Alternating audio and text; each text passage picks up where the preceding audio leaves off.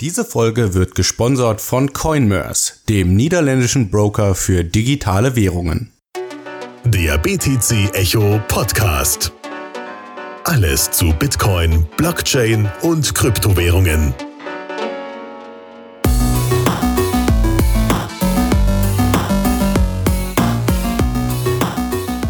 Einen wunderschönen guten Tag, liebe Zuhörer. Herzlich willkommen zurück zum BTC Echo Podcast mit mir, Alex, und mit Philipp. Hallo Philipp. Hallo.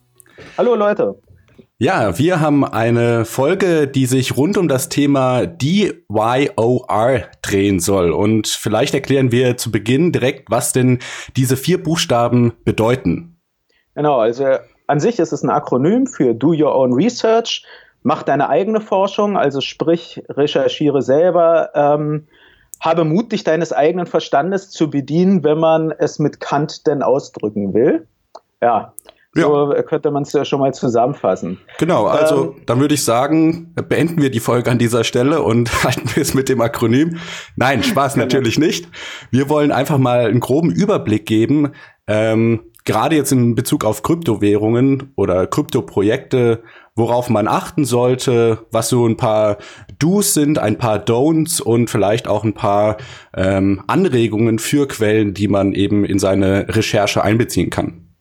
Genau, und ich würde gerne noch so am Anfang ein paar Sachen sagen, was DYOR oder Do Your Own Research nicht ist. Denn ich finde gerade jetzt auch im, ich sag mal, zart aufkeimenden Bullenmarkt oder, oder im jüngsten Bullrun merkte man mal wieder, dass manche Leute DYOR ähm, eher als eine Art von Bestätigung ihres eigenen Information Bias sehen. Also sprich, dass man, dass man Quellen sucht, um die eigene emotionale Position zu etwas schlicht und einfach zu bestätigen. Das ist zwar durchaus ein Anfang, fairerweise, so, so fängt häufig in jedem Bereich auch eine Art von Forschung an, aber das ist nicht aufgeklärt, nüchtern oder selbstkritisch sein. Man zu einer guten Research gehört auch immer die eigene Grundhypothese und sei es auch, mein lieber Alex, mein Kollege Alex möge mir verzeihen, dass man auch mal ähm, Monero hinterfragt. Wie kannst du nur? Einfach, nee, dass man halt einfach mal sozusagen mit dem Gedanken spielt, ist denn Monero wirklich oder warum soll Monero anonym sein? Dass man eben so mal die Brille eines Kritikers aufsetzt, ja. Es ist noch viel weniger und das hat mich noch viel, äh, das stört mich noch viel mehr bei diesem Begriff DYOR, dass viele das als so eine Art ähm, so Disclaimer sehen. Oder früher haben wir beim, beim Fangen, haben wir auf dem Grundschulhof immer Klippo gerufen, was dann hieß, dass man gerade nicht gefangen werden darf. Und so ähnlich habe ich es dann damit gesehen, dass dann irgendwie Leute ihren eigenen Popel Shitcoin, sage ich mal, ähm, dann geschillt haben und dann gesagt haben, ja, but do your own research. ist, äh, also komm Junge, du, brauch, äh, das ist dann nichts wert, wenn du das jetzt sagst. Ja?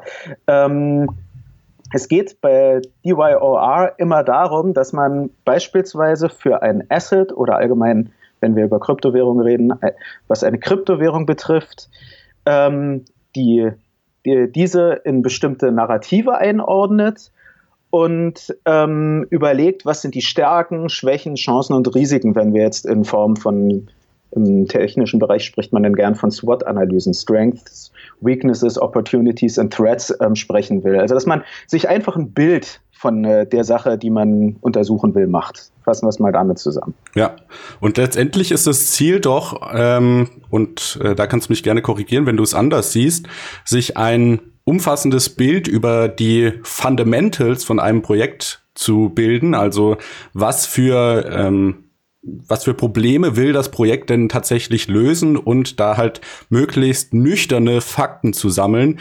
Jetzt äh, keine ähm, ja, enthusiastischen Meinungen, hey, das geht zum Moon und deswegen solltest du es kaufen. Halt auch gerade mit dem Hintergrund auf die Kryptowelt. Ne? Es geht ja hier letztendlich um Formen von Geld zum Beispiel oder ähm, wie du auch schon gesagt hast, Leute wollen schnell reich werden und es ist jetzt vielleicht nicht das, die beste Idee, ein YouTube-Video zu schauen von irgendeiner Person auf der Welt, die sagt, hey, kauf den Token XY, denn der wird direkt äh, zum Moon gehen, weil eventuell hat diese Person ein Interesse daran, dass andere Leute den kaufen, damit sie eben dann zu einem höheren Kurs verkaufen kann. Das heißt, die, äh, ja, die Informationsquelle könnte gar nicht objektiv sein, sondern höchst subjektiv und eben äh, auch nicht mit dem besten Interesse der Zuschauer im Kopf, sondern mit dem eigenen Interesse im Kopf.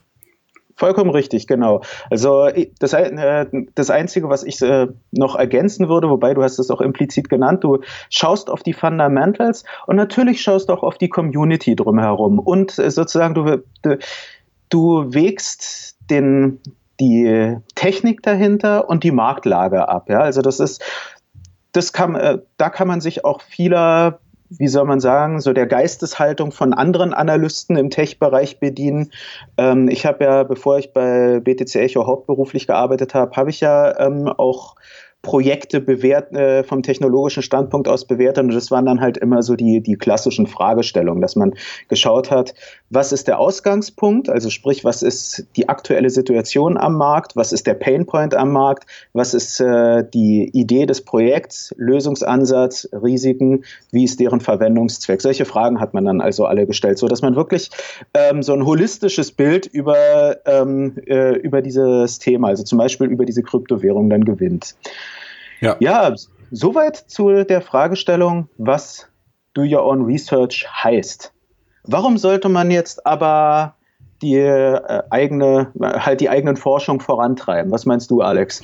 Ja, also ich würde da an erster Stelle halt den Punkt nennen, was ich auch gerade schon anklingen habe lassen, dass man nicht auf die erstbeste Quelle reinfällt, wo sich halt genau. versucht, die Quelle letztendlich zu bereichern und man blauäugig alles glaubt, ja. Also das war auch so ein Ding, was mir 2017 aufgefallen ist, da in dem Bullrun, dass halt oft die Ideen ganz hoch gehalten wurden. Ja, hey, wir machen äh, Healthcare on the Blockchain.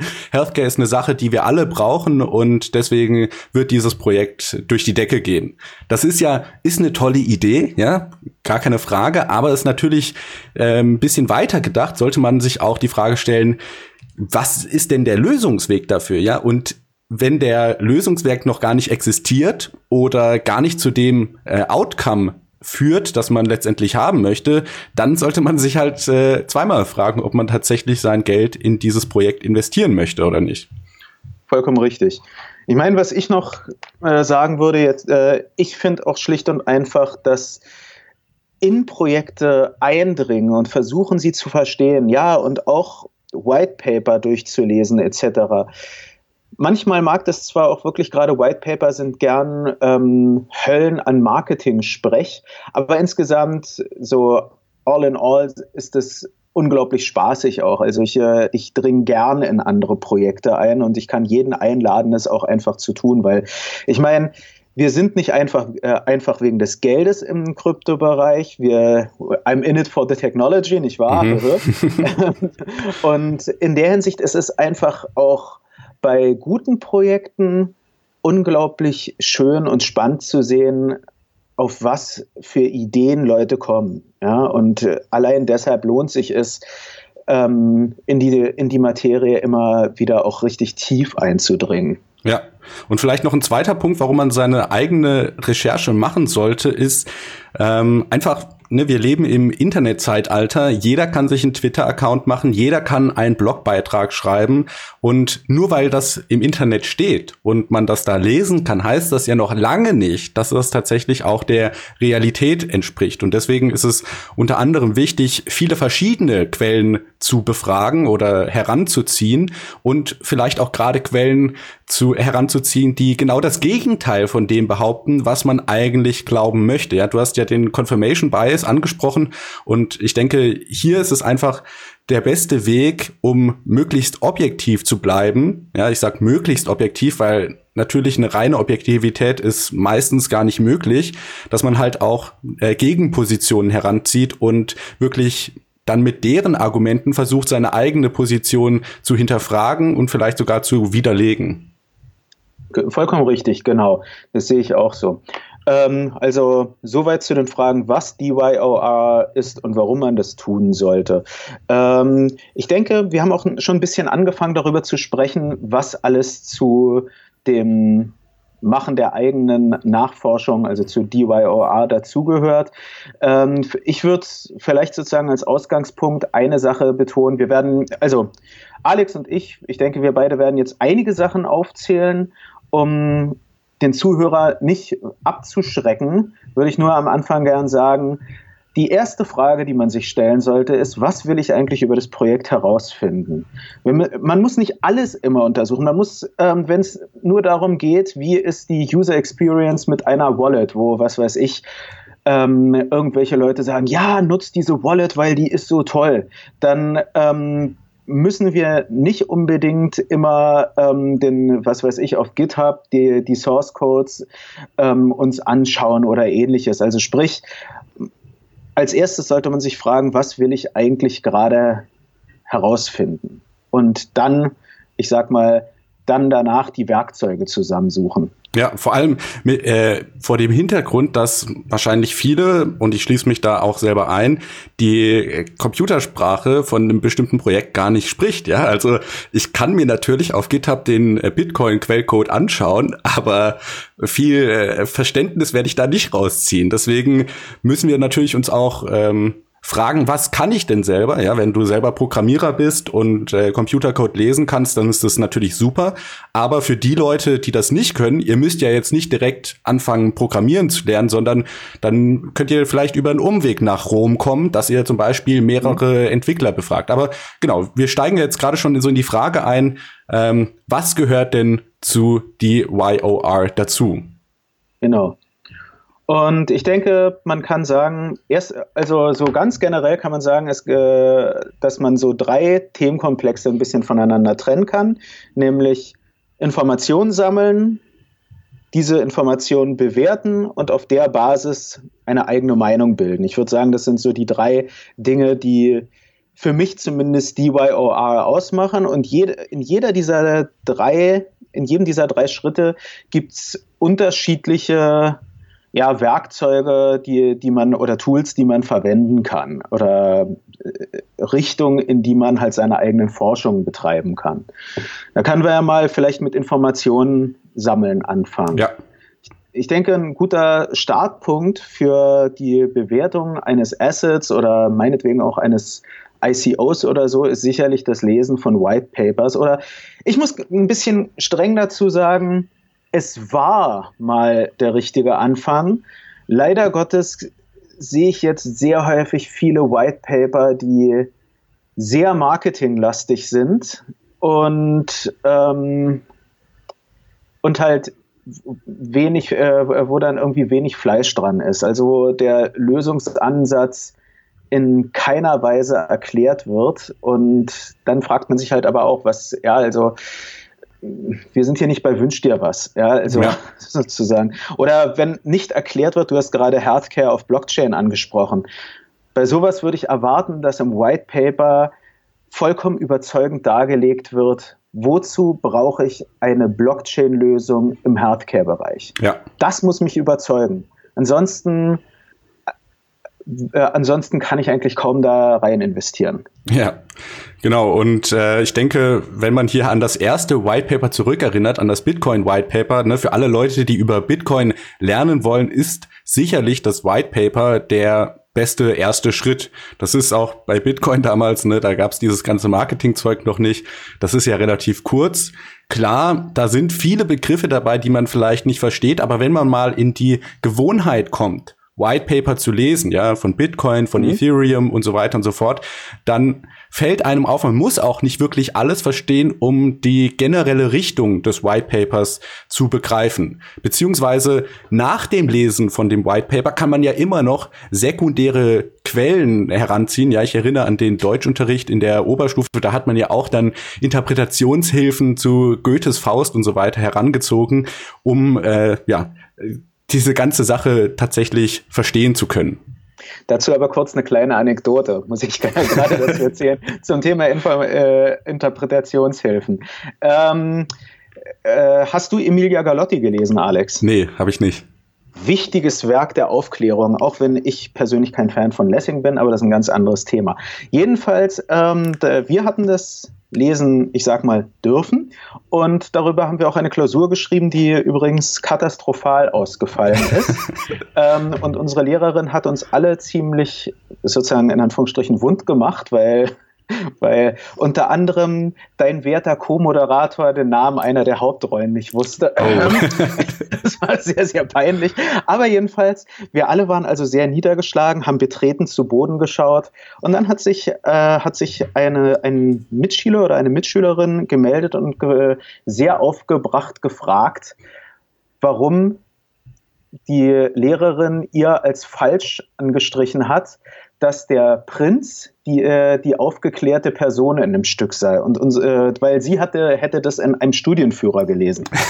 und unsere, und man muss sagen, wenn man Emilia Galotti gelesen hat, dann weiß man, der Prinz, ähm, Krampas hieß der, glaube ich, wenn ich mich recht erinnere, der ist weit, weit, weit, weit entfernt von der aufgeklärten Person in diesem Stück. Weit entfernt. Ist er absolut nicht. Ist ein, ist ein Lüstling. Ja, und, ähm, der, und sie hat vor Wut fast geweint. Die war vollkommen verzweifelt. Und dann hat sie dann also nach der Stunde hat sie sich den Studienführer geben lassen und hat dann halt uns auch dann danach gesagt, naja, da äh, ist sozusagen auch eine leichte tragische Lektion in Sachen Aufklärung, die jetzt unsere, äh, halt die jetzt äh, ähm, mein Mitschüler oder meine Mitschülerin lernen mussten, dass man sich eben seines eigenen Verstandes bedienen muss und nicht einfach dieser Sekundärquelle vertrauen kann, weil es tatsächlich da drin stand. Ja. ja? Also in der Hinsicht, auch da muss man natürlich vorsichtig richtig sein. Erstens können auch die falsch sein.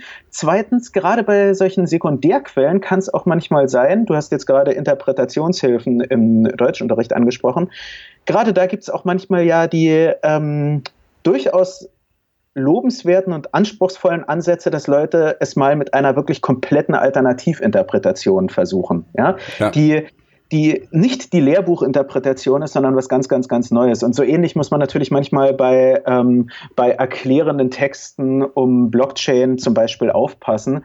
Ähm, wir merken das bei diesen, so im Blockchain statt Bitcoin-Narrativ zum Beispiel, so was dann gerade so in Unternehmen und so sehr, sehr groß ist, dass die einen ganz anderen Fokus auf Blockchain-Technologie setzen, als es die alte Bitcoin-Community tat.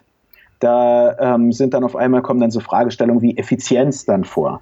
Darum ging es und geht es bei, äh, bei klassischen Kryptowährungen nicht direkt. Da geht es um Dinge wie Trustlessness und Immutability.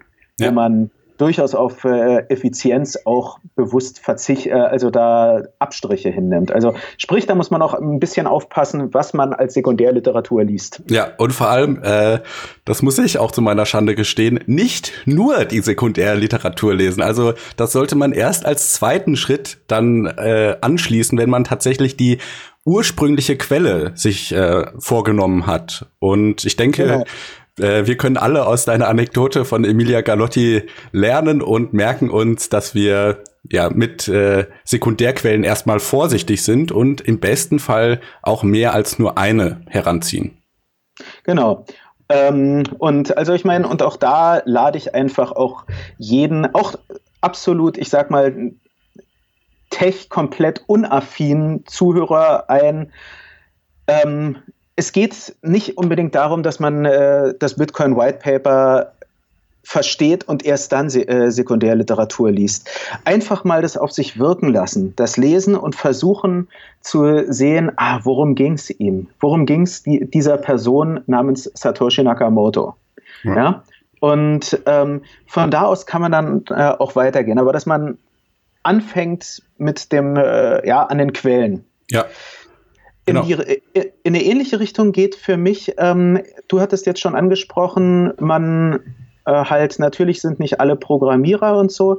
Ich kann trotzdem auch ähm, je, äh, jedem, der nicht programmieren kann, kann ich empfehlen, auch auf GitHub-Accounts zu schauen. Denn auf, äh, also sprich, GitHub ist eine, ist eine Webseite, auf der auf der halt die Source Codes von vielen Kryptowährungen dann auch einsehbar sind. Es gibt noch andere Seiten, also GitHub kann man jetzt auch sozusagen als Oberbegriff sehen. Es gibt dann noch GitLab zum Beispiel und so, die alle recht ähnlich aufgebaut sind. Und auf diesen Seiten sieht man nicht nur trocken den Source Code, man sieht auch, dass die Community zum Beispiel über Probleme in dem Projekt diskutiert.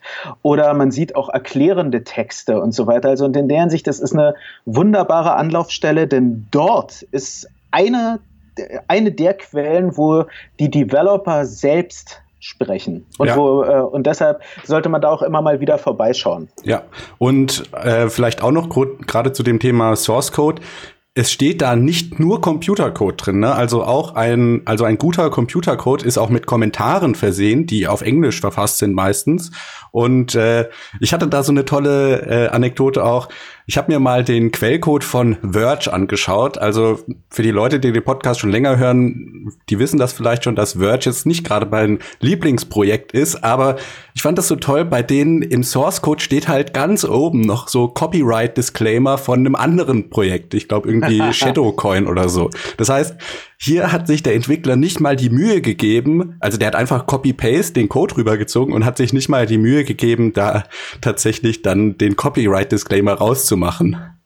Genau, und da sprichst du auch einen wirklich sehr, sehr guten Punkt an, weil das ist etwas, was man sozusagen gerade mit dieser kritischen Brille überprüfen kann, ohne dass man Ahnung von, sei es C, sei es Python oder sonst was hat. Dass man, dass man einfach vergleichen kann, sind die Code, äh, ist die Codebase einfach dieselbe? Hat da jemand eben zum Beispiel den, den Copyright-Disclaimer äh, übernommen? Oder selbst wenn er ihn geändert hat, wenn man merkt, die einzigen Änderungen, die es gab, sind irgendwie, dass der Kommentar geändert wurde, dass eine Konstante ja, ein bisschen höher gesetzt wurde, ohne Sinn und Verstand oder so, dann stellt sich natürlich die Frage, wie kann man jetzt den Claim im White Paper, dass das eine komplett neue Kryptowährung ist, wie können die den rechtfertigen? Ja. also, und in der Hinsicht deshalb ist das auch ein sehr, sehr schöner Anlaufpunkt, den ich persönlich auch ganz gern, äh, ganz gern nutze, um da mal zu schauen, was kann man da machen? Ja. Äh, äh, was, äh, äh, haben die wirklich selber nachgedacht? Haben sie wirklich was Neues geschaffen? Ja, und da wissen sie auch nicht. Äh, sorry? Äh, und dazu fällt mir noch ein, auch was äh, jetzt keine Codekenntnisse erfordert, ist einfach bei GitHub oder GitLab, ne, dem äh, jeweiligen äh, Code Repository, also da, wo der Quellcode online gestellt ist, nachzuschauen, wie aktiv ist denn die Entwickler-Community überhaupt bei diesem Projekt, ja? Wurde da nur einmal, jetzt ich gehe vom absolut Worst Case aus, der Bitcoin-Quellcode rüberkopiert und es ist der einzige, die einzige Aktivität, die überhaupt jemals da in dem Projekt passiert ist, oder keine Ahnung, wurde da vor zehn Stunden irgendeine Änderung äh, hochgeladen? Genau. Also ich denke, da kann man dann ähm, äh, halt, da kann man wirklich sehr viel nachvollziehen, was tut sich an der, ähm, an der Kryptowährung. Deshalb kann ich das sehr, sehr empfehlen. Ja. Ähm, eine Sache, wo man auch gut nachvollziehen kann, was sich an der Kryptowährung tut, ist natürlich, äh, ist halt, wenn man etwas On-Chain-Analyse betreibt. Das bedeutet jetzt nicht sofort, dass man wirklich mit Daten herumarbeiten muss, aber es gibt für eigentlich alle Kryptowährungen, die die auch nur irgendetwas wert sind, und das ist schon sehr weit gefasst, gibt es irgendwelche Blockchain Explorer. Oder sei es, wenn wir von ERC20 Token auf Ethereum sprechen, dann kann man das halt über Etherscan, kann man nachvollziehen, tut sich da was. Ist jetzt gerade bei, to äh, bei Token kann es sehr, sehr interessant sein aus zwei Gründen. Erstens ist das System eigentlich tot. Also war die letzte Transaktion von dem angeblich ach so hippen Gaming-Token, der eine unglaublich stark angewandt wird vor, äh, vor 300 Tagen. Dann ist er wahrscheinlich nicht so aktiv. Ähm, und die andere Sache ist gerade, was jetzt Dinge wie, ähm, wie ICOs oder so betrifft. Wir haben die Möglichkeit einer, also bei solchen äh, Systemen einer sehr ähm, transparenten Blockchain. Und da kann man dann halt auch mal nachschauen, wie ist die Rich List?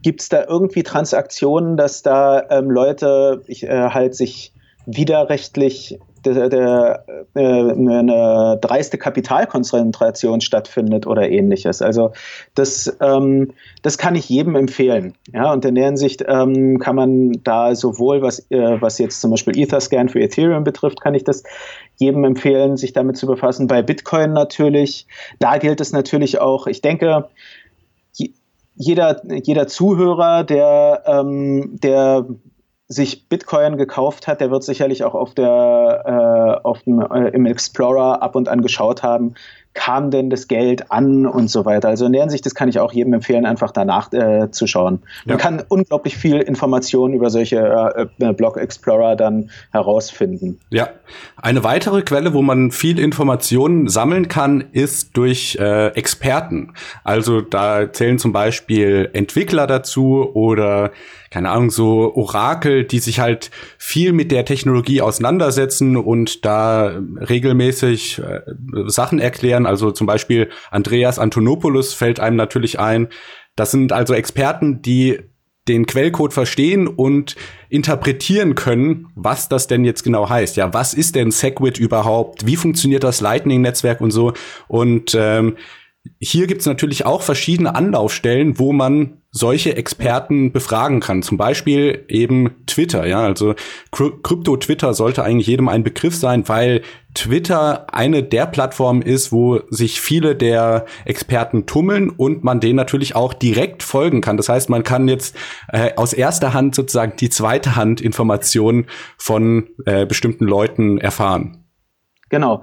Also das kann ich jedem empfehlen, Krypto-Twitter zu folgen. Wir, also wir bei BTC Echo machen das natürlich zum Beispiel auch, dass wir eben, wie Alex gesagt hat, bestimmten Orakeln der Szene oder Developern etc. oder auch den, den Company-Accounts von Binance etc. folgen, ähm, weil man dadurch unheimlich viel Information und auch die, die, die Stimmung in der Szene mitbekommt. Das ist ja auch sehr, sehr wichtig. Ich habe am Anfang äh, ähm, den, der, die Aussage von Alex, dass äh, DYOR heißt, sich mit den Fundamentals zu beschäftigen, habe ich ja auch etwas erweitert, dass man eben diese Fundamentals im Rahmen der äh, drumherum liegenden Community bewertet. Und diese Stimmung der Community, wie sich Narrative ändern etc., das bekommt man wunderbar über Krypto-Twitter mit.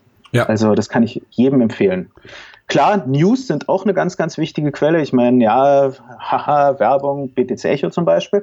Ähm, aber ganz generell, klar, ähm, News kann man kann und sollte man verfolgen, ähm, gerade auch ähm, wenn es zum Beispiel um staatliche Intervention geht. Wir, äh, wir haben ja gerade äh, die Causa Libra, ist weiterhin sehr aktuell ähm, wo sich gerade in Amerika oder allgemein weltweit sich viele ähm, Regierungsvertreterinnen und Vertreter dazu geäußert haben meistens sehr kritisch. Ähm, sowas ist natürlich auch immer wichtig zu verfolgen und äh, sowas bekommt man dann natürlich über News mit. Ja, Genau, und das ist natürlich auch super, wenn man dann äh, Originaldokumente sieht. Ja, also ich erinnere noch mal an Libra, da hat sich ja dann irgendwie äh, wurden Stimmen in der amerikanischen Regierung laut, dass man äh, das doch nicht erlauben kann und dass Facebook das doch bitte lassen soll. Das ist natürlich super, wenn man dann ein Bild zum Beispiel jetzt auf Twitter sieht, wo einfach der Brief abgedruckt ist mit den offiziellen Unterschriften und dann steht da so drin, ja, äh, hier und da bitte lass das mal. Genau. Genau, also sowas ist ganz, ganz wichtig. Ein anderer Punkt vielleicht noch zum Thema Community. Hat nicht direkt was mit Krypto-Twitter zu tun, ist aber auch ein sehr, sehr wichtiger Punkt, wenn es um die Bewertung eines Assets geht. Also sagen wir mal zum Beispiel eines, ja, eines ICOs. Ähm, da fand ich eigentlich immer wieder sehr interessant zu sehen, wie, ähm, wie manche ICOs versuchen, die Aktivität um ihr, um ihr kleines Projekt, sage ich mal, dann, ähm, dann hochzuschrauben. Und das hatte dann teilweise wirklich tragische Züge angenommen, weil man wirklich eindeutig sieht, dass das, ähm, dass das Projekt ge, ähm, geklaut ist. Also ähm, wenn man dann ähm, am besten von derselben Person bei unterschiedlichen Projekten überall denselben sehr starken Allgemeintext. Great project with, uh, with much potential and good future and a great team. Wenn man das bei drei unterschiedlichen Projekten von derselben Person liest, dann fragt man sich halt auch, wie stark kann man so eine Äußerung wirklich ernst nehmen? Ja? Und äh, eben sprich, auch da kann man ein wenig so diese kritische Brille aufsetzen und sich fragen, ist die positive Stimmung auf Twitter oder auf Facebook oder ähnliches, ist die real oder ist die gemacht? Und ich denke, da kann man, also da braucht man jetzt auch kein Experte sein, das, da kann man schön die Spreu vom Weizen trennen. Real ist die, wenn man eine gewisse Diversität in den Äußerungen erkennt, wenn man merkt, die Leute antworten nicht nur mit allgemeinen Plätzen wie tolles Projekt, super, toll, sondern gehen auch vielleicht irgendwie aufs Detail ein, ja, mir gefällt das und das oder so. Wenn man merkt, dass auch ein Austausch stattfindet, vielleicht wohlmeinende kritische Fragen kommen, ja, mir gefällt das Projekt, aber wieso habt ihr das und das noch nicht gemacht? So, ja, also das alles kann man eben, da hat man eine unglaubliche Informationsfülle über, über die sozialen Medien, wie eben zum Beispiel Twitter. Ja, also was ich auch noch ein guter Punkt finde, eben um äh, Informationen zu sammeln, ist einfach in die Chats reinzugehen. Also äh, zum Beispiel viele Krypto-Projekte haben Telegram-Gruppen oder Discord-Kanäle, wo man beitreten kann und dann auch oftmals mit den Entwicklern selber sprechen kann. Ich finde, das ist immer eine sehr äh, authentische Quelle und damit kommen wir eigentlich schon zum nächsten Punkt und zwar die Bewertung von Quellen. Ja, du hast jetzt gerade angesprochen, dass manche Quellen, denen sollte man vielleicht überhaupt kein Vertrauen schenken. Ja, wenn das gerade ein frisch gegründeter Twitter-Account ist mit äh, unter 100 Tweets, der äh, 90 Prozent irgendwelche Projekte schilt, dann sollte man vielleicht damit vorsichtig sein. Auf der anderen Seite, Richtig. wenn man äh, renommierte Personen im äh, auf Krypto-Twitter folgt, zum Beispiel einem Peter Todd oder einem Andreas Antonopoulos oder Jameson Lobb, ja, das sind jetzt drei, die ich sehr gut finde und sehr hoch schätze, wenn so eine Person irgendwas kritisiert, das hat für mich mehr Gewicht. Also die G Gewichtung von Quellen äh, finde ich auch sehr Richtig. wichtig.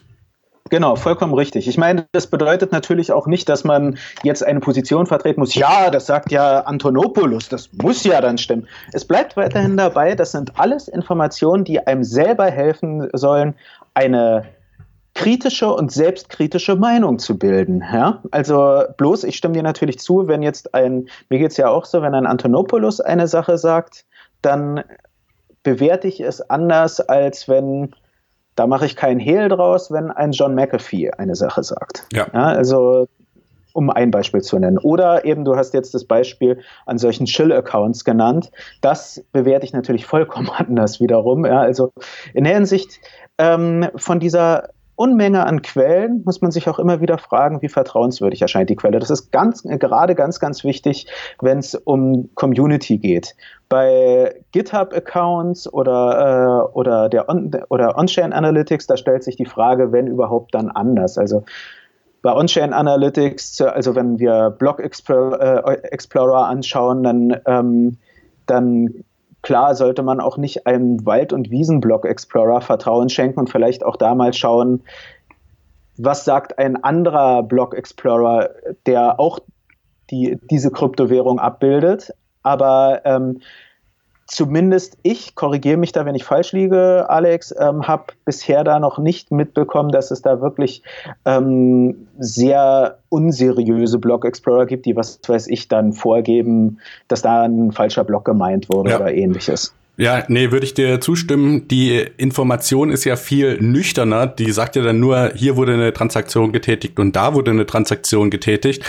Ich würde vielleicht noch einen Schritt zurücktreten und fragen, wie ist man denn auf den Block Explorer gekommen? Ja, wenn das ein Link ist, der eben von einem äh, offensichtlichen Chill-Account gepostet wurde, dann vielleicht vorsichtig sein, wenn das einfach eine klare Quelle ist, keine Ahnung, Blockchain.info, Blockstream.info, die von vielen Leuten für unterschiedlichste Zwecke benutzt wird, dann kann man da natürlich mehr Vertrauen reinsetzen oder äh, Etherscan, was du gerade eben genannt hast. Und ich wollte genau. das jetzt auch noch mal nur betonen. Ich sag die Meinungen von Experten, wie jetzt zum Beispiel Andreas Antonopoulos, sollte man vielleicht stärker gewichten. Ich sage aber auf keinen Fall, dass man alles aus deren Mund für bares Gold nehmen sollte und sagt, ja, das hat ja Antonopoulos gesagt, das muss ja so sein, sondern halt nur, äh, ja, dem ein bisschen mehr, ähm, ja, ich möchte jetzt nicht das schlimme Wort sagen, Vertrauen schenken, aber er hat sich ja schon einen Ruf aufgebaut und äh, genießt auch viel Vertrauen. Aber es das heißt natürlich noch lange nicht, dass der äh, unfehlbar ist. Und ich meine, er ist ein genau. Mensch und alle Menschen sind fehlbar, also ist es auch er. Genau. Ähm, da kann man ja vielleicht auch ein Beispiel aus einer, ähm, aus einer Szene sagen, der ich persönlich sehr, sehr kritisch gegenüberstehe, du auch, aber ignorieren wir dabei jetzt einfach mal uns, äh, unser beider Meinung, nämlich die Bitcoin-SV-Szene. Ähm, mein persönliches Hauptproblem ist schlicht und einfach die Überbewertung von Craig, äh, Craig Wright, egal ob es Satoshi Nakamoto ist oder nicht.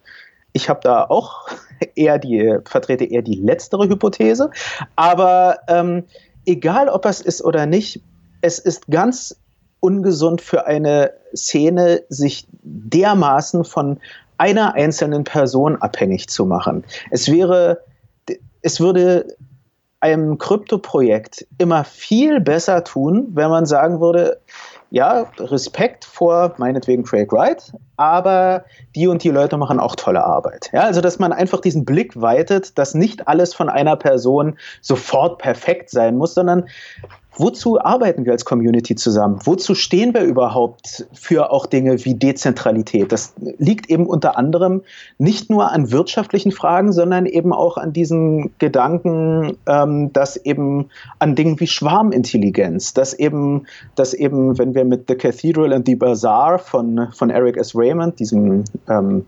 diesem, wie soll man sagen, dem Manifest in Sachen Open Source sprechen wollen, dass äh, auf dem Bazar es viel mehr zu einer Wahrheitsfindung kommt, als wenn wir nur einer einzelnen Person folgen. Also, und in der Hinsicht jetzt, und das meine ich wirklich sehr, sehr wohlwollend, das meine ich jetzt gar nicht so hart, Bitcoin ist wie dissend oder so. Ich würde die einladen, diesen Blick zu weiten.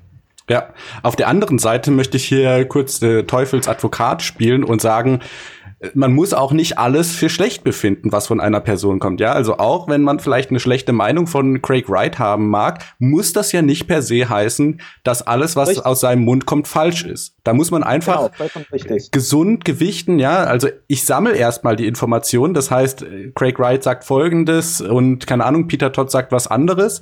Und im zweiten Schritt bewerte ich erst die Meinungen. Genau, und da, äh, genau, das spricht nämlich auch so einen Punkt an, den ich dabei immer wieder wichtig finde. Ich finde, sowohl von den Craig Wright-Befürwortern als auch den Kritikern wird viel zu viel um die Debatte gegeben, ob er nun Satoshi Nakamoto sei oder nicht. Also mein Problem damit ist, wer auch immer äh, Satoshi Nakamoto war oder ist, er oder sie sind oder waren normale, sterbliche und fehlbare Menschen. Und deshalb ist es für, also die, die Frage ist viel, die viel wichtigere Frage ist, was macht Craig Wright jetzt? Ja, nicht, wer, nicht hat er mal Bitcoin erfunden oder nicht? Ist die, sind die, ähm, äh, ist das Editing, was er auf seinem Blog 2015 gemacht hat, ein Fake oder eine ähm, Wiederherstellung alter Informationen oder was der Teufel? Das ist eigentlich nicht die zentrale Frage. Wir leben im Jetzt und jetzt muss sich jemand beweisen. So, das war jetzt mein Wort zum Sonntag. okay. ähm, Aber ich, äh, ja? Ja, nee, sag, äh, sprich du weiter. Also, was ich, wie, wie gesagt, wichtig finde, ähm, hier vielleicht auch noch mal zum vorigen Punkt, äh, mit den Developern selber sprechen, also mit den Leuten, die den Code schreiben. Und zum Beispiel einen ganz guten Anlaufpunkt, den ich finde, ist da der Bitcoin IRC, also Internet Relay Chat. Das ist halt so ein Chatraum, wo sich die Entwickler tummeln. Also da findet man auch einen Greg Gregory Maxwell und äh, Luke Dashir ja. und so weiter. Das heißt, hier kann man auch auch mal Fragen stellen und vielleicht, wenn man Glück hat, bekommt man die von einem der Top-Entwickler tatsächlich beantwortet. Also ähm, kleine Anekdote vielleicht noch von mir, als da der Inflation-Bug bei Bitcoin rausgekommen ist. Äh, wir erinnern uns zurück, da, das war für mich so ein Punkt, da gab es dann viel Informationen, oh ja, Bitcoin äh, hier und da und ich wusste nicht so wirklich, wie ich das genau jetzt bewerten soll und mein Weg hat mich dann eben in diesen IRC äh, geführt und ich habe tatsächlich von Gregory Maxwell die Frage selber beantwortet bekommen und ne, da geht noch mal äh, gehe ich noch mal auf den Punkt von vorhin zurück. Wenn jetzt ein Bitcoin Wizard, ja, der für unglaublich viele Paper, für unglaublich viel Code verantwortlich ist, ähm, eine Meinung vertritt, das hat für mich tausendmal mehr Gewicht und ich sage jetzt nur tausendmal mehr und nicht unendlich viel mehr, als wenn das irgendjemand auf Twitter rausposaunt. Einfach weil ich weiß, diese Person hat tatsächlich was geleistet, die kennt sich auch aus und deswegen ähm, bewerte ich die so eine Meinung höher dann. Und dazu kommt noch bei solchen Dingen wie IRC-Channels oder, äh, oder auch wenn man der, der Newsgroup von den Bitcoin-Developern folgt und da vielleicht sogar mal eine Frage stellt oder so. Ähm, da sagen die Leute nicht einfach, nö, sehe ich nicht so. Das würde auch ihrer eigenen Reputation nämlich auch schaden. Also, beziehungsweise, wenn sie sagen, dann gehen, äh, dann findet da auch ein Dialog statt. Dann sagen andere, ja, wieso nicht und sondern, also sprich man, äh, der halt, für mich kommt dann so dieses Zweigespann, äh, ähm, ist für mich wichtig, dass eine renommierte Person mir antwortet und eben nicht nur einfach eine Meinung vertritt, sondern sagt, sehe ich nicht so, weil Punkt, Punkt, Punkt, Punkt, Punkt. Ja? ja. Oder äh, halt mir ist erklärt, mir ist mir nachvollziehbar macht. Und das gehört natürlich auch dazu. Und gerade dieses, ähm, lass mich nur noch kurz das sagen, gerade dieses Weil, Punkt, Punkt, Punkt, das ist ja das Wichtige. Das ist das Argument, dass man letztendlich zu seinen Informationen dazu ziehen sollte und was dann auch noch in den dritten Schritt reingeht, und zwar sich seine eigene Meinung zu bilden. Genau, sicher, das ist dann, das ist dann so der, der, der letzte Schritt. Und da kommt aber auch eine wichtige Sache vor. Ähm, wir, wir sind jetzt wirklich sozusagen von den Ursprüngen immer ausgegangen, vom White Paper lesen, GitHub-Accounts folgen, mit Developern sprechen. Und das alles ist sehr, sehr wichtig für sehr viele Fragestellungen. Wie gesagt, manchmal geht es aber auch um Fragestellungen wie Usability, ja, oder man bekommt mit irgendwie, ja, es gibt, was weiß ich, in der Community wird scharf eine Wallet kritisiert oder so. Und da, warum nicht einfach mal selber ausprobieren? Ja? ja. Gerade da ist nämlich auch das Schöne, ähm, dass man da dann auch nicht einfach nur irgendwelchen, ich sag mal, Giganten auf Twitter vertrauen muss, sondern testen wir das doch mal selber. Selbst wenn die Person meint, irgendwie, was weiß ich, die und jene Wallet ist ganz, ganz schlecht und Schrott und bla, ähm, dann probiert man es mal selber aus. Und dann entweder man merkt, ja, er hat irgendwie recht, oder man merkt, äh, man wundert sich, Moment mal, eigentlich das, was er kritisiert oder sie kritisiert, das kann ich überhaupt nicht nachvollziehen. Ja, genau. Und das ist eben so ein schöner Punkt, finde ich, bei diesen ganzen Krypto-Sachen. Man kann es in den meisten Fällen selber ausprobieren. Und das fängt halt damit an, dass man sich eine Wallet runterlädt, vielleicht einen kleinen Betrag in äh, Kryptowährung XY oder Token XY investiert und dann einfach mal ein bisschen rumspielt. Ja, man überweist sich das an die eigene Wallet, man macht noch eine zusätzliche Adresse, schickt sich das selber hin und her und da könnt ihr, liebe Zuhörer, euch auch vielleicht eine bessere Meinung bilden, als sich ein Profi-Entwickler bilden kann. Weil ihr genau. seid ja letztendlich die User. Ein Profi-Entwickler der versteht äh, Sachen, ja, der kann im Notfall auch die Kom Kommand äh, Kommandozeile benutzen, ja, der braucht kein grafisches User Interface, aber wenn ihr eine Software ausprobiert und ihr merkt, das ist ja super kompliziert, ich brauche jetzt fünf Stunden, bis ich hier überhaupt mal äh, ansatzweise gepeilt habe, was Sache ist, das ist natürlich auch eine erste Hand-Information, die in eure Bewertungen mit einfließen sollte. Zum Beispiel, Usability ist sehr schlecht oder Usability ist sehr gut. Und gerade wenn genau. jetzt jemand sagt, das hier ist ein Projekt für die Masse, die Wallet aber super kompliziert ist, dann kann man sich auch im Folgenden denken, ja, für die Masse ist das wohl schon eher nicht geeignet, zumindest zum jetzigen Zeitpunkt. Da, vielleicht auch so eine Anekdote. Ähm, 2017 war das Gerede immer wieder sehr äh, groß, dass die Bitcoin-Transaktionsgebühren so gewaltig wären kam jetzt vor kurzem auch wieder auf im jüngsten Bullrun. Und klar, einerseits hatte das durchaus was, aber das war viel zu kurz gegriffen und zeigte, dass sich viele Nutzer entweder nicht mit ihren eigenen Wallets beschäftigt haben oder einfach irgendwelchen Custodial Wallets beziehungsweise Exchanges blind vertraut haben, sage ich mal. Ähm, nicht wenige Wallets oder ich sage es mal so, gute Wallets geben einem ein wenig Handlungsspielraum, was die Transaktionsgebühren betrifft. Ja? Was die Leute dabei nämlich ignoriert haben, ist, es gibt keine zentrale Entität, die dann gesagt hat, oh mein Gott, Bitcoin ist jetzt so und so viel wert, wir setzen die Transaktionsgebühr auf so und so viel fest.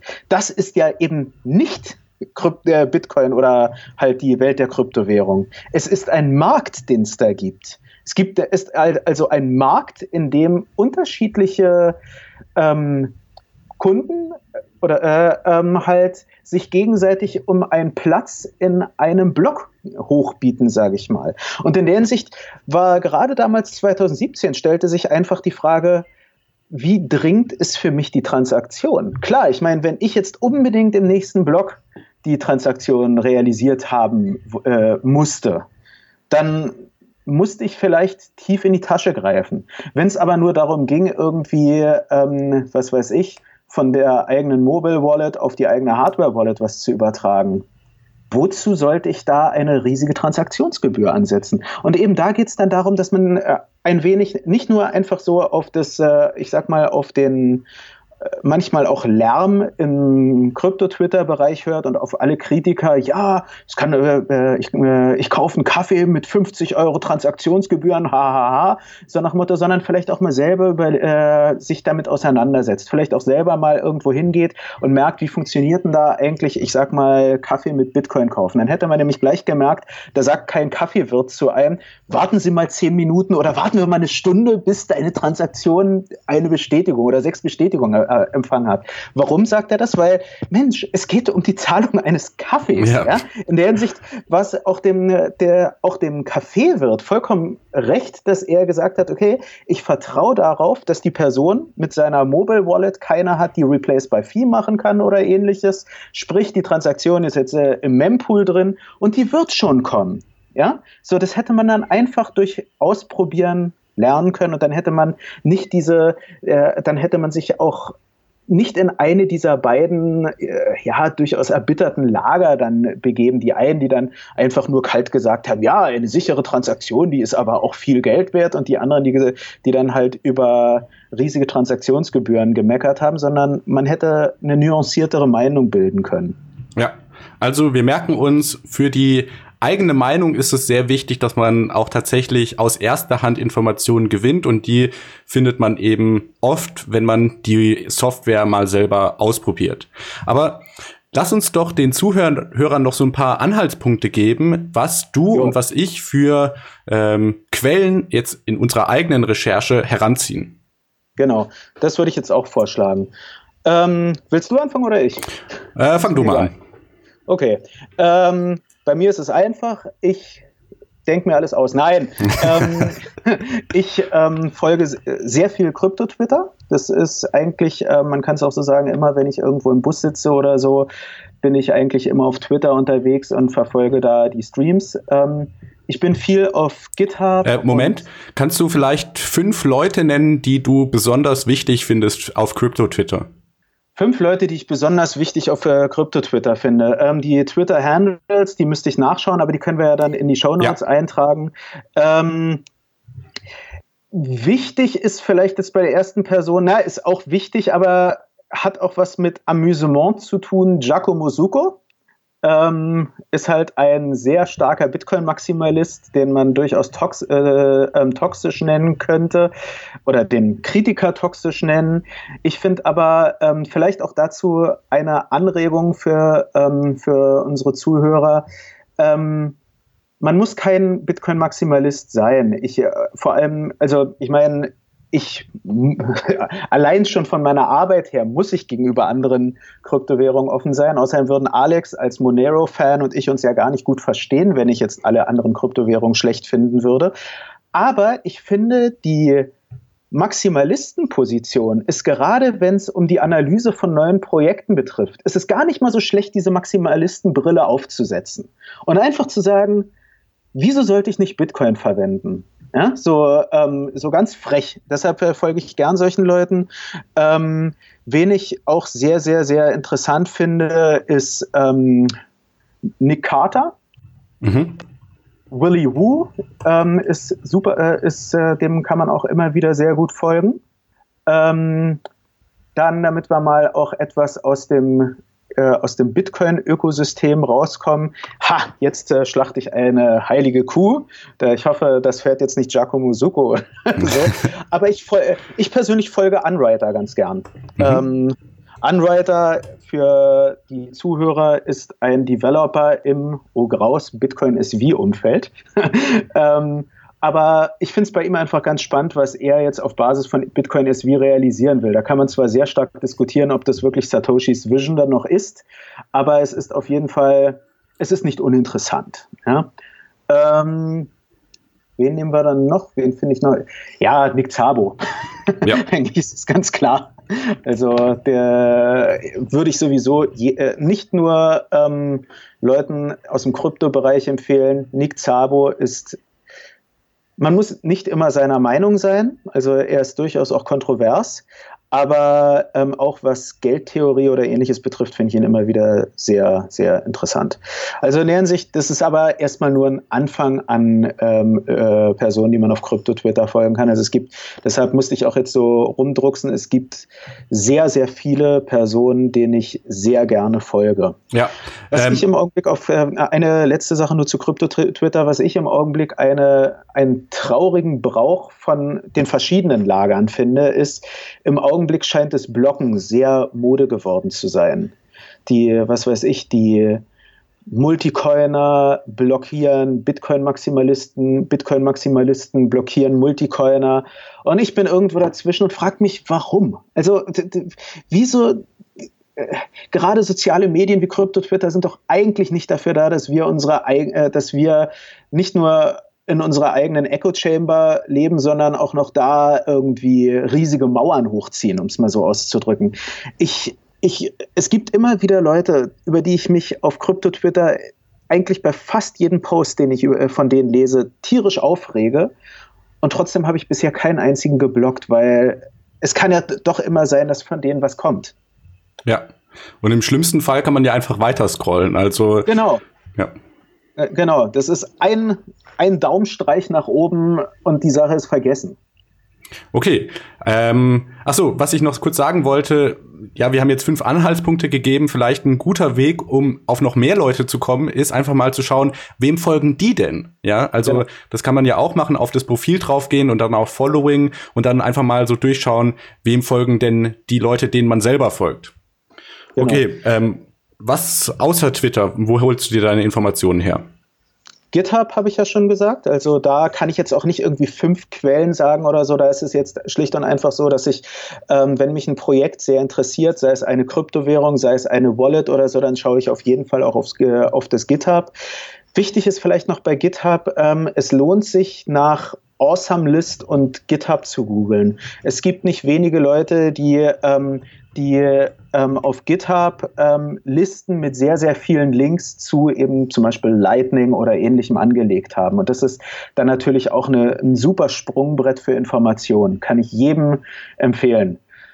Dann ich bin ja ähm, als Chefanalyst bei BTC Echo, arbeite ich viel mit Daten. Dementsprechend sind für mich Blockchain Explorer und vor allem APIs sind unglaublich wichtig. Also, dass ich aus dem Netz Daten ziehen kann, mit denen ich dann am Computer, ich arbeite persönlich meistens mit R, der, diese Daten, ich sage mal in Anführungsstrichen, irgendwie verwursten kann und daraus Informationen generieren kann. Deshalb, da ähm, ich persönlich arbeite gern mit der API von CoinGecko, da ich darüber sehr, sehr viel Informationen bekomme. Die API von CoinMetrics kann ich auch sehr empfehlen, jedem, der mit Daten spielen will. Ähm, da bekommt man auch an sehr viel On-Chain-Daten ran, also sehr, sehr, sehr wichtig. Ähm, und ansonsten greife ich auch häufiger auf ähm, auf, äh, auf Daten von zum Beispiel blockchain.com zu, wenn ich wirklich auf einen Bitcoin äh, Explorer gehen will. Da vielleicht aber nur eine kurze Info, können wir dann auch als Link einarbeiten. Ähm, da mein äh, werter Co-Moderator Alex ja in Python programmiert, ähm, es gibt einen sehr schönen Kurs über darüber, wie man, äh, wo man lernen kann, wie das Bitcoin-Ökosystem funktioniert. Ähm, und der ist in Python geschrieben und der greift direkt auf Full Nodes zu. Das finde ich dabei auch sehr spannend. Man, man geht nicht mal diesen, äh, sagen wir mal, Umweg über einen Blockchain Explorer. Also das mache ich noch. Dann ähm, bin ich ähm, ein ziemlicher Freund von, von Newsgroups. Liegt einfach auch daran, ich arbeite, äh, ich, ich lebe förmlich in Emacs, dementsprechend nutze ich auch sehr viel IRC, wurde auch schon von Alex genannt und ähm, über GNUs, einem sozusagen, ich sage mal in Anführungsstrichen, Unterprogramm, also einem, einem Package von, ähm, von ähm, von Emacs kann ich ähm, auf Newsgroups zugreifen und da verfolge ich dann eben die Diskussionen zum Beispiel von Bitcoin-Developern. Da ich viel in Sachen Charts mache, ist natürlich TradingView ein wichtiger Anlaufpunkt für mich. Soll jetzt keine Werbung für TradingView sein, sondern einfach, es ist halt, wenn man mit Charts arbeitet, ähm, ist es wirklich eine sehr schöne, angenehme Seite. Ähm, ich, wenn ich Paper, äh, ich empfehle auch immer Leuten auch sich mal, wir haben über White Paper gesprochen, aber generell Research Paper ist auch immer wieder ähm, lohnenswert da zu schauen. Und da sind so die drei Anlaufstellen sind archive.org, IEEE e und SSRN. Da gibt's, äh, da kann man auch einfach mal, wenn man auf den Seiten ist, kann man einfach mal Begriffe wie Blockchain, Krypto oder Bitcoin eingeben. Und da findet man unglaublich viele Paper kann ich jedem empfehlen. Ähm, es gibt auch einen sehr interessanten Newsletter, ich glaube, der heißt ZK Krypto, der jede Woche die, ähm, die äh, jüngsten interessanten ZK, Kapi äh, ZK Kapital, also mit C geschrieben, ähm, der jede Woche die interessantesten äh, Paper diskutiert. Hm. Ja, soweit sozusagen zum Lesen. Ähm, ich finde den Austausch mit der Community natürlich noch wichtig. Also dementsprechend, ähm, ich sag's mal so, nehme ich mir eigentlich immer wieder vor, mehr zu Meetups zu gehen. Mach's leider dann doch zu wenig, aber das kann ich eigentlich jedem empfehlen. Also hier in äh, Berlin gibt's ja zum Beispiel den Bitcoin-Stammtisch und auch diverse andere Stammtische. Es gibt den, das Ethereum Meetup ähm, und so ähm, Lightning Hack Day, glaube ich, findet äh, jetzt auch bald wieder statt. Sowas kann man jedem empfehlen empfehlen. Konferenzen ist auch an sich prinzipiell ein guter Anlaufpunkt, einfach weil man da Gleichgesinnte trifft. Es kommt aber sehr, sehr stark darauf an, was es für Konferenzen äh, sind, muss ich auch zugeben. Also gerade im Bullenmarkt 2017, äh, Anfang 2018 gab es dann doch recht, äh, gab es halt auch Werbeveranstaltungen. Ähm, auch im Industriebereich gibt es dann manchmal Veranstaltungen, wo dann nur gesagt wird, ja, Blockchain ist viel mehr als Bitcoin und man sitzt da und fragt sich, ja, aber was? So, also manchmal kommt es auf die Konferenzen auch an. Es gibt aber auch positive Beispiele im internationalen Bereich, sowas wie Honey Badger in Deutschland, also soll jetzt auch kein kein Schilling sozusagen sein, aber ähm, die Unchain Convention war unglaublich interessant für gerade für Leute im Bitcoin-Ökosystem. Ja, und meistens ist ja auch so, man muss da ja gar nicht selber hingehen auf die Konferenzen, sondern viele Talks findet man auch in Videoformat im Internet dann. Genau, YouTube ist natürlich auch immer wieder ganz interessant als Quelle. So, das waren alles meine Quellen. Ich gebe jetzt mal dieselbe Frage an dich weiter. Alex, was hat dich zu dem Krypto-Experten gemacht, der du heute bist? ähm, ich. Ja, genau. also, was, was, ich immer ganz interessant finde, ich, ich mag Reddit sehr gerne. Ähm, bin da jetzt auch außerhalb von Kryptowährungen, aber natürlich R Bitcoin äh, für alles, was BTC betrifft dann RBTC für alles, was Bitcoin Cash betrifft. Das ist irgendwie so, so lustig. Und hier habe ich es halt eben auch so, dass ich mir mich jetzt nicht auf eine Echo Chamber begrenzen will, sondern dann schaue ich mir halt beides an. Ich muss leider sagen, beide Subreddits sind eigentlich mehr Meme-Sammlungen, also wirkliche qualitative Informationen findet man da eher weniger.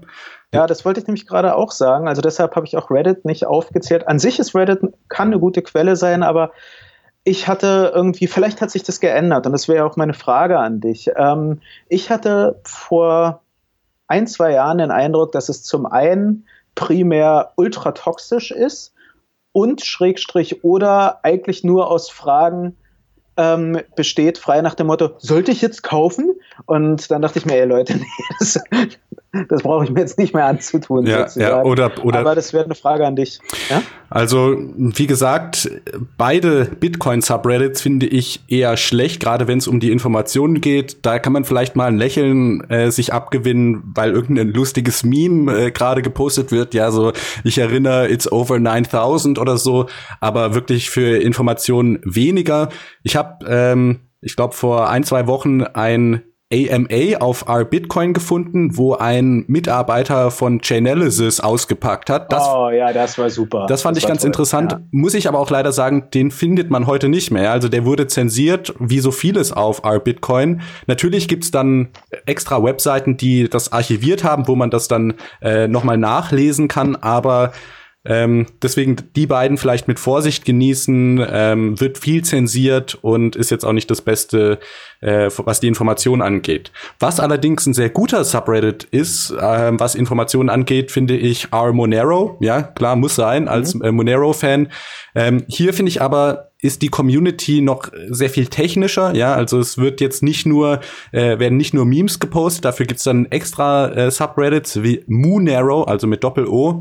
Ähm, und auf R-Monero hat man halt auch viel Kontakt zu zu Developern, ja, also zum Beispiel Fluffy Pony, äh, gut, der ist jetzt kein wirklicher Developer mehr, aber die Leute, die da unterwegs sind, das sind schon Hochkaliber äh, Leute in der Monero-Community und die haben auch eigentlich immer qualitativ ganz gute Beiträge. Zum Beispiel HYC, der ja auch äh, viel mit der Architektur zu tun hat.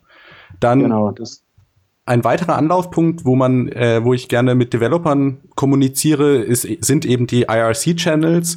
Ähm, sowohl der Bitcoin als auch der Monero IRC finde ich sehr gut. Vor allem bei Monero gibt's mehrere äh, zum Beispiel das Monero Research Lab hat auch noch einen eigenen IRC, ähm, was ich ganz cool finde. Und die machen auch regelmäßige Meetups da, wo sich dann die äh, Researcher untereinander äh, austauschen und man kann da auch teilnehmen. Man muss dann einfach zur richtigen Zeit in dem Raum sein und man kann dann auch Fragen stellen und die versuchen das dann da zu beantworten. Also finde ich eine ganz coole Sache, wo man eben auch den Kontakt zu den Experten pflegen kann.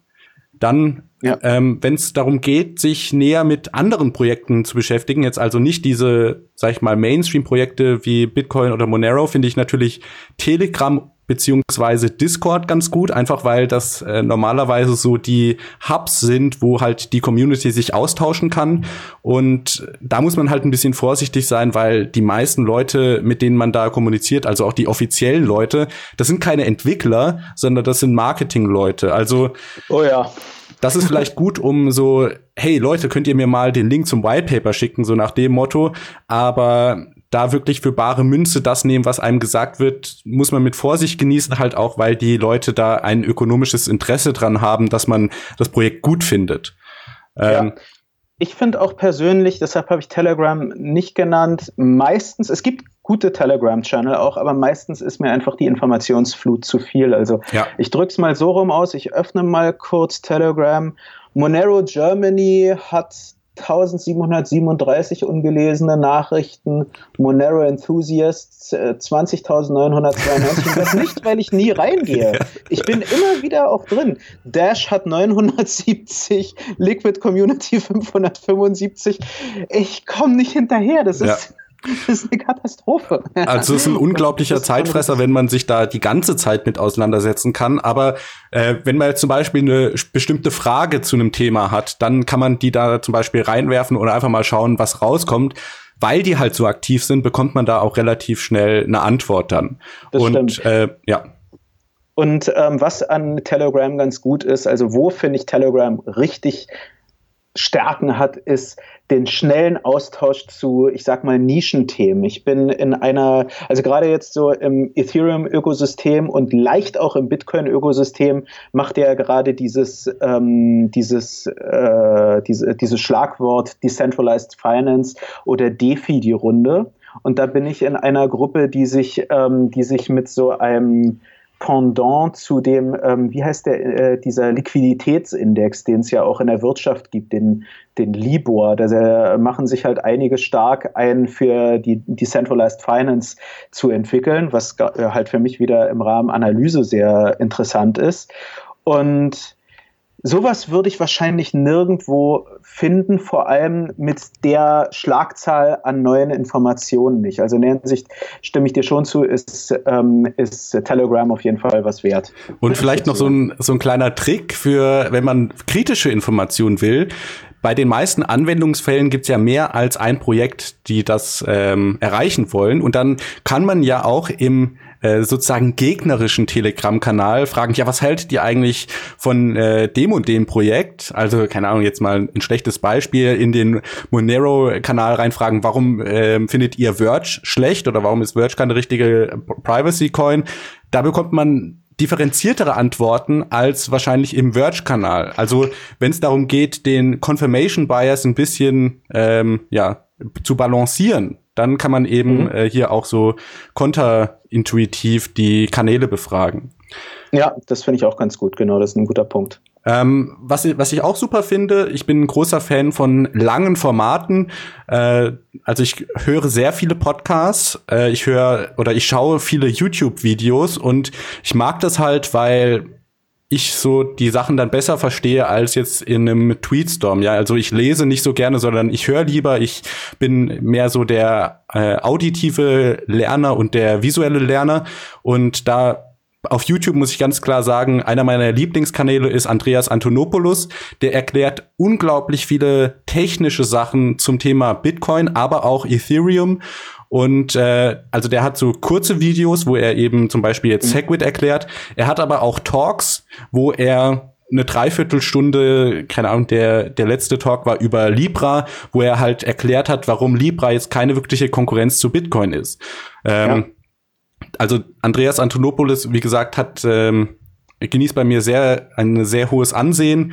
Dann generell mag ich Talks von Konferenzen, also äh, wo irgendwelche Leute eine Präsentation halten und ein Nischenthema vorstellen, ähm, ob es jetzt darüber geht, wie Watchtower bei Lightning funktionieren oder wie Ringsignaturen bei Monero abgegradet werden können. Sowas mag ich sehr gerne und ähm, da kann man einfach normalerweise auf YouTube äh, mit Schlagwörtern suchen und findet dann in der Regel was. Ähm, einen regelmäßigen Kanal, den ich ganz gerne gucke, ist Ivan on Tech. Der macht so mhm. jeden Morgen um 8 Uhr ähm, eine halbe, dreiviertel Stunde News praktisch, wo er irgendwie ein Thema genauer beleuchtet. Und ich mag den, weil er vom Hintergrund Programmierer ist und halt auch so Sachen macht wie Andreas Antonopoulos, dass er zum Beispiel erklärt, wie Schnorrsignaturen funktionieren und der malt dann nebenher beim iPad so ähm, eine grafische Darstellung. Wie gesagt, für visuelle Lerner ist das ähm, sehr gut. Und ähm, ja, Podcasts finde ich das Let's Talk Bitcoin Netzwerk super gut. Ähm, ja. Eine Sache nur zur, also eine Empfehlung von mir zum Thema, ähm, zum, zum Thema, ähm, na, YouTube, ähm, äh, sagt dir World Crypto Network, sagt dir sicherlich was? Ja. Und was ich da super finde, um Verständnis zu finden, ähm, ist, dass ähm, äh, der ich glaube, das ist Max Hillebrand, wenn ich mich recht erinnere, der geht auf die, ähm, der geht auf den, immer wieder auf den Bitcoin Optech Newsletter sehr stark ein. Und das ist unglaublich spannend, weil er eben dann äh, so eben, das ist Deep Tech, muss man auch dazu sagen. Also es ist jetzt wirklich, der geht sehr, sehr in Details, was eben nicht einfach was Segwit betrifft, sondern bespricht verschiedene Bitcoin Improvement Proposals und so weiter. Also äh, wenn man wirklich mal richtig tief in die Technologie eindringen will, kann ich das auch wirklich sehr, sehr, sehr empfehlen. Ja. Also so als YouTube-Kanal. Ähm, genau, dann zum Thema Podcast. Wie gesagt, ich höre sehr viel und sehr gerne. Jetzt auch, was nicht mit Krypto zu tun hat, aber ein ein guter Kanal finde ich äh, Let's Talk Bitcoin Network. Das ist nämlich ein Podcast-Netzwerk, wo viele verschiedene Podcasts ähm, ja, äh, hochgeladen werden. Ähm, ich muss aber ehrlich sagen, den, den ich eigentlich regelmäßig höre und den ich hauptsächlich höre, ist tatsächlich auch der Let's Talk Bitcoin Podcast. Da sind unterschiedliche Leute, die den regelmäßig machen, aber eben auch Andreas Antonopoulos ist da ein häufiger Gast und äh, genau, die höre ich also auch ge gerne. Die sind natürlich auch Bitcoin maximalistisch, ne, keine Frage. Äh, und auf Englisch. Also für die Leute, die der englischen Sprache nicht super mächtig sind, das ist eventuell auch ein Problem bei der Recherche betreiben im Crypto-Space, eben weil die Informationen hauptsächlich auf Englisch verbreitet werden. Klar, da kann man natürlich sagen, ich meine, äh, wir im Podcast und natürlich auch BTC Echo, natürlich versuchen wir euch das dann auch mitzugeben, aber gerade in diesem unabhängigen Sinn von DYOR ist es auch hilfreich, auch unabhängig von solchen Quellen. Also ich möchte jetzt äh, weder Alex noch meine Arbeit irgendwie schlecht reden und die meiner anderen Kollegen, aber es, äh, natürlich lade ich trotzdem jeden ein, ähm, sich halt auch die Originalquellen anzuschauen. Deshalb ist, also wenn man jetzt, äh, der, wenn man jetzt im Englischen schwach ist, ist es eigentlich, man kann es auch so rumsehen, ist dann eigentlich eine ganz gute Gelegenheit, sich da etwas mehr reinzuarbeiten, weil ähm, die äh, halt sowohl die Welt als auch die Kryptowelt spricht in erster Linie Englisch. Ja, Dann vielleicht noch für die fürs deutsche Podcast-Netzwerk finde ich äh, zwei Podcasts ganz nennenswert. Einmal die Kryptohelden. Mit dem Onur von den Kryptohelden habe ich ja auch mal eine Folge gemacht. Den Link dazu äh, mache ich auch in die Show Notes. Und der zweite Podcast, äh, den ich ganz gut finde, ist der Honigdachs-Podcast. Die ja. äh, machen so über alles Mögliche eigentlich Sendungen, sind aber auch von der Position eher Bitcoin-maximalistisch. Also die Kryptohelden, die beschäftigen sich mit allem Möglichen und Honigdachs ist eher so Bitcoin fokussiert. Ja. Genau, also das sind äh, so die YouTube-Podcast-Empfehlungen.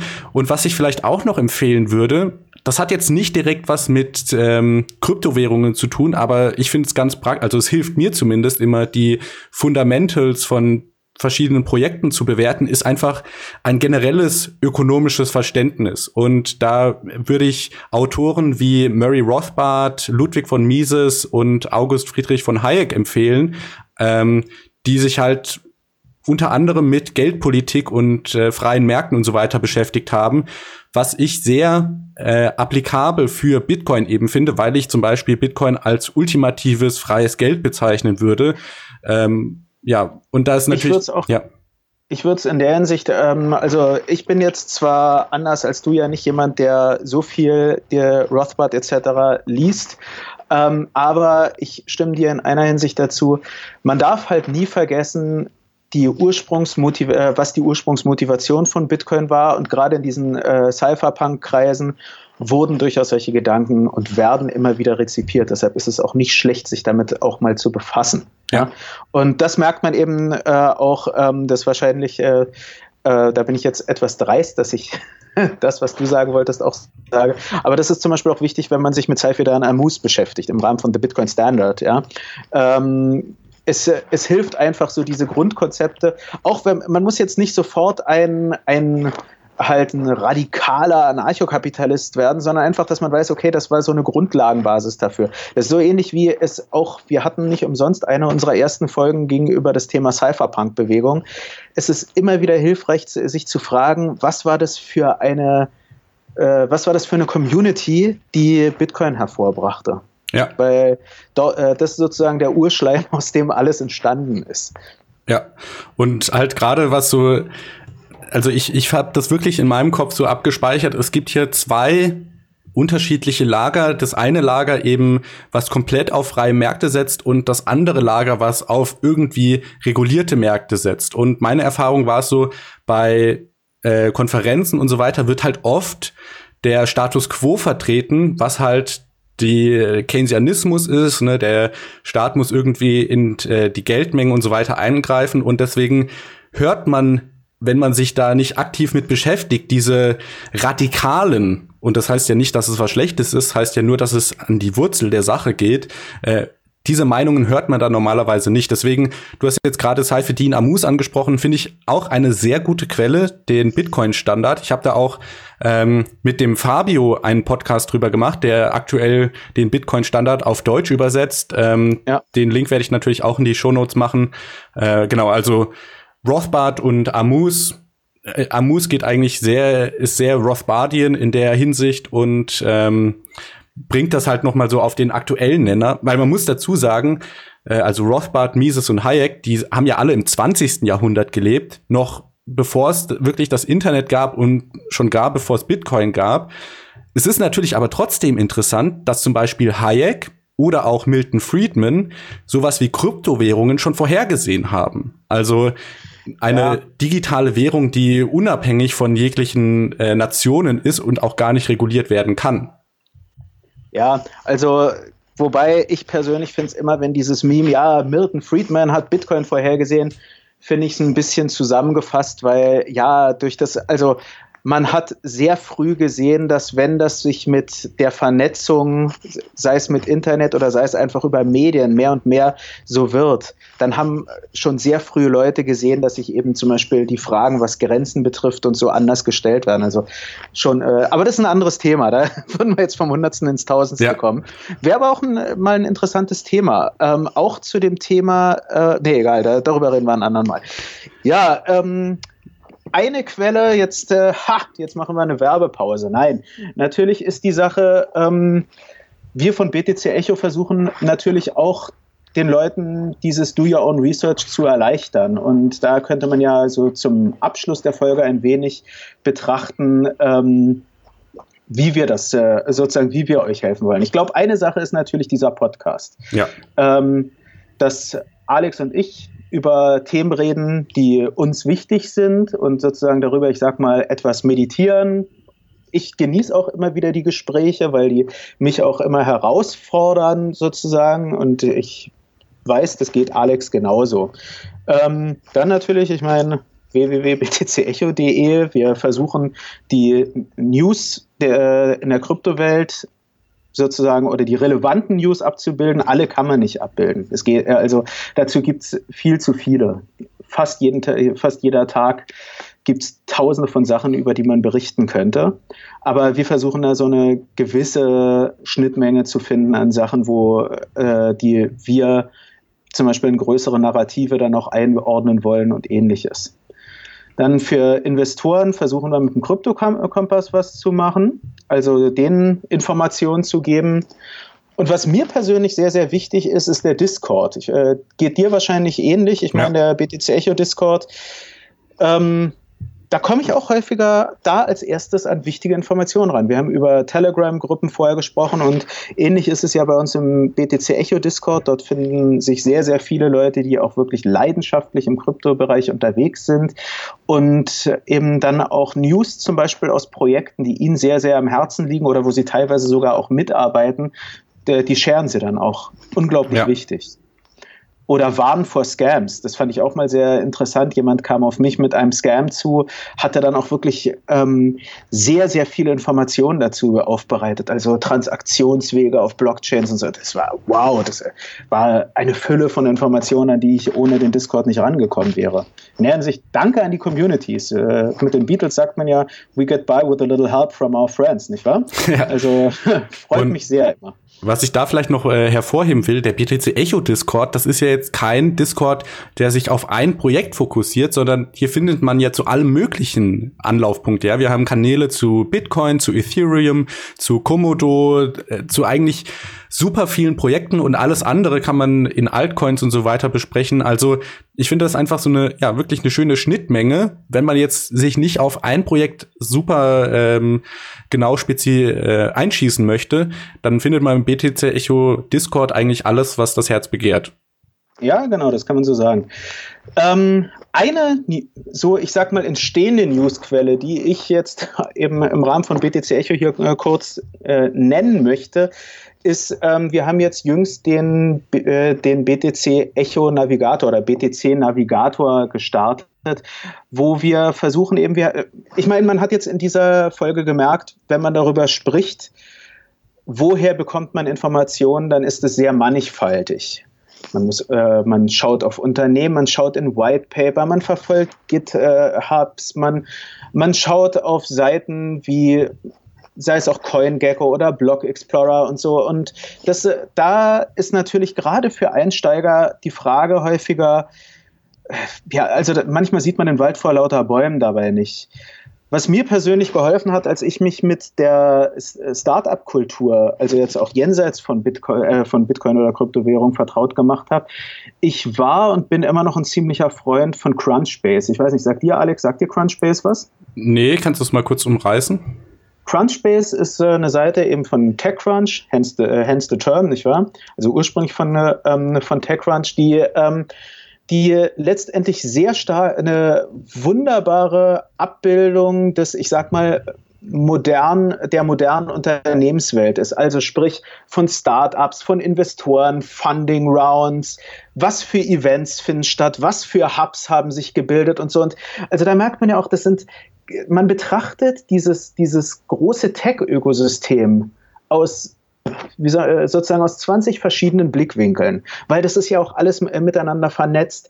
Unternehmen haben in Funding Rounds von den und den Unternehmen Geld erhalten. Sie wiederum haben in das und das Unternehmen investiert, haben das, äh, haben diesen Hub gegründet, veranstalten diesen Meetup und die und die Leute arbeiten da drin. Ja, so, und das sind natürlich immer wieder so Informationen, die, wenn man sich mit der, mit dem Startup-Ökosystem äh, äh, sozusagen darüber mehr herausfinden will, sehr, sehr hilfreich sein können. Das gilt auch für de, fürs Krypto-Ökosystem. Ich meine, ähm, nicht jede Kryptowährung ist so dezentral wie Bitcoin und auch im Bitcoin-Ökosystem gibt es ja auch viele Unternehmen, die tätig sind. Mhm. Ja, und da ist es dann auch sehr, sehr hilfreich zu schauen, ja, wie hängen die miteinander zusammen, wer hat worein investiert, etc. pp. Und ja, so noch zumindest im Kleinen versucht der BTC-Navigator sowas ähnliches eben mit dem Fokus auf Krypto zu sein, weil bei Crunchbase ist natürlich jetzt der, der Fokus ist viel, viel weiter und hier versuchen wir wirklich dann ähm, sowohl die äh, halt Webseiten verschiedenste, also äh, Blockchain Explorer hatten wir jetzt zum Beispiel angesprochen, Kursseiten, aber ähm, auch Sachen wie Seiten, was Trading betrifft und so abzubilden, aber eben auch Unternehmen, Events, Jobs, Produkte etc. pp. Weil eben auch da gilt häufiger, dass das Unternehmen sucht für die und die Jobs Leute, veranstaltet das Event und bietet die und die Produkte an und verwaltet die und die Webseite. Damit hat man sozusagen auch da wieder so eine Sache, dass es manchmal hilfreich sein kann, dieses große und immer mehr wachsende Ökosystem aus verschiedenen Seiten zu betrachten, äh, von verschiedenen Seiten zu betrachten. Und ja, das ist das, was wir mit dem Navigator erreichen wollen. Und klar, der ist jetzt noch ist er nicht gewaltig. Er sozusagen so eine gewisse kritische Masse wurde erreicht, weshalb wir ihn auch veröffentlicht haben, aber der wächst natürlich noch. Und natürlich gilt da in dem Zusammenhang, ich habe schon den Discord angesprochen und den Dialog mit den Leuten im Discord. Ich persönlich bin immer über den Feedback Loop mit der Community sehr, sehr glücklich. Ähm, Entsprechend sind wir da natürlich auch offen für, äh, für Feedback. Man findet sowohl Alex als auch mich im Discord. Nicht nur was den Podcast betrifft, sondern auch was BTC Echo betrifft oder den Navigator, unsere ganzen anderen Produkte könnt ihr euch gern an uns wenden, sei es via Mail, sei es via Facebook, wenn ihr auf Facebook unterwegs seid, oder was ich eigentlich immer den angenehmsten Weg finde, weil ich persönlich bin weniger auf Facebook.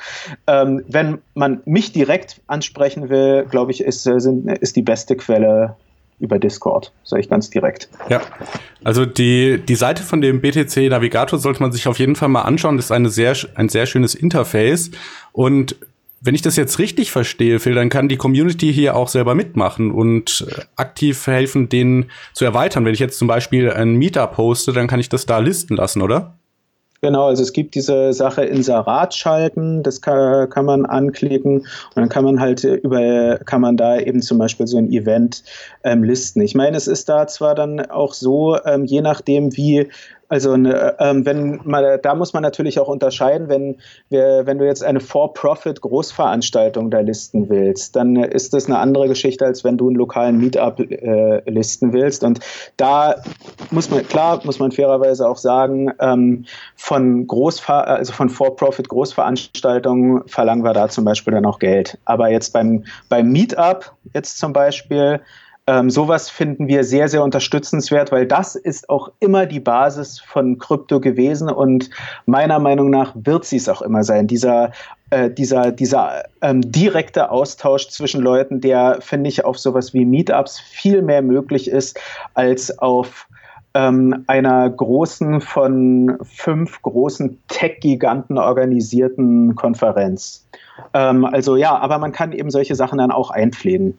Und wenn man auf Jobsuche ist, dann findet man da auch was, ne?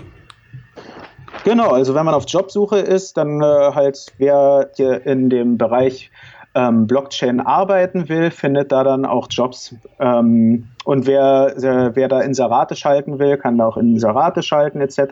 Mal sehen, haben wir gerade Jobanzeigen? Muss jo. ich mal gerade mal schauen. Deutsche Bahn, ja, Ernest Young. Genau. Ähm, Genau, also viel im Enterprise-Blockchain-Bereich natürlich, ähm, was aber, muss man noch sagen, der äh, halt, ja, ähm, der aktuellen Situation auch geschuldet ist. Ich glaube, ich glaub, äh, dass äh, halt sehr viele der großen Big Tech-Unternehmen gerade auf sowas äh, halt darauf setzen, aber ähm, ist natürlich nicht nur darauf beschränkt. Ja. Okay, cool. Ja, ich denke, wir haben sehr viele Informationen heute rausgehauen. Ähm wie gesagt, lieber Zuschauer oder lieber Zuhörer eher, wenn du Sachen genauer wissen willst, wir haben die Links zu den meisten Sachen, die wir angesprochen haben, auch in den Shownotes verlinkt. Das heißt, du musst da nicht selber mühsam im Internet recherchieren, sondern kannst direkt von, von den Links auf die angesprochenen Themen gehen. Und ansonsten natürlich, wenn du Sachen genauer wissen willst, wenn du Feedback geben willst, wenn du dich mit Leuten vernetzen willst, dann legen wir dir den BTC Echo Discord ans Herz, weil du hier ja äh, Leute aus allen möglichen Bereichen findest. Uns kannst du da treffen und Feedback geben. Wir freuen uns natürlich auch immer zu hören, wie die Podcast-Folge gefallen hat und vielleicht, was wir besser machen können, welche Themen wir als nächstes behandeln können. Und genau, also der Discord wäre so der erste Schritt, um mit der BTC Echo Community in Kontakt zu treten. Genau. Natürlich, ich meine, es gibt auch immer wieder Leute, ich kenne es auch von mir, ähm, wenn man jetzt irgendwie mit Discord noch überhaupt nichts zu tun hat, wenn man keine Person ist, die gern chattet oder sagen wir mal, auch einfach jetzt nicht in einen Dialog treten will, sondern einfach mal ein Feedback dalassen, weil eine Frage. Man kann sich natürlich auch an uns via E-Mail wenden, podcast.btcecho.de, ähm, kann man dann einfach mal sagen, ja, ähm, könnt ihr mal da und darauf eingehen oder ähm, das und das habe ich nicht verstanden oder die und die Folge fand ich toll, Schrägstrich nicht so toll. Also auch den Weg könnt ihr gehen, wenn ihr jetzt nicht jetzt irgendwie äh, im Discord dann ähm, aktiv werden wollt. Ja. Gut, Gut. dann äh, denke ich, das Schlusswort bleibt Do Your Own Research. also der BTC Echo Podcast ist natürlich auch nicht die äh, letzte Quelle, die ihr heranziehen solltet, sondern eine von vielen Quellen. Und ich denke, andere Vorschläge haben wir in der Folge auch gebracht. Und ja, dann gebe ich dir das Schlusswort. Ja, wenn ihr, äh, wenn ihr dann euren eigenen Research tut, okay, das war jetzt ein bisschen, ähm, aber wenn ihr da auf irgendwelche interessanten Sachen kommt, wie gesagt, dann könnt ihr die auch sharen, weil davon lebt auch dieser, dieses Do Your Own Research, heißt eigentlich, man könnte äh, es auch so sagen, we all do our own research, um es mal so auszudrücken, wir alle arbeiten miteinander daran, tauschen wir uns darüber aus, das wäre jetzt sozusagen so mein Schlusswort. Und damit möchte ich mich von dir, liebe Zuhörerin, dir, lieber Zuhörer, verabschieden und wünsche noch einen schönen Tag. Jo, bis zur nächsten Folge. Tschüss. Bis zur nächsten Folge. Tschüss.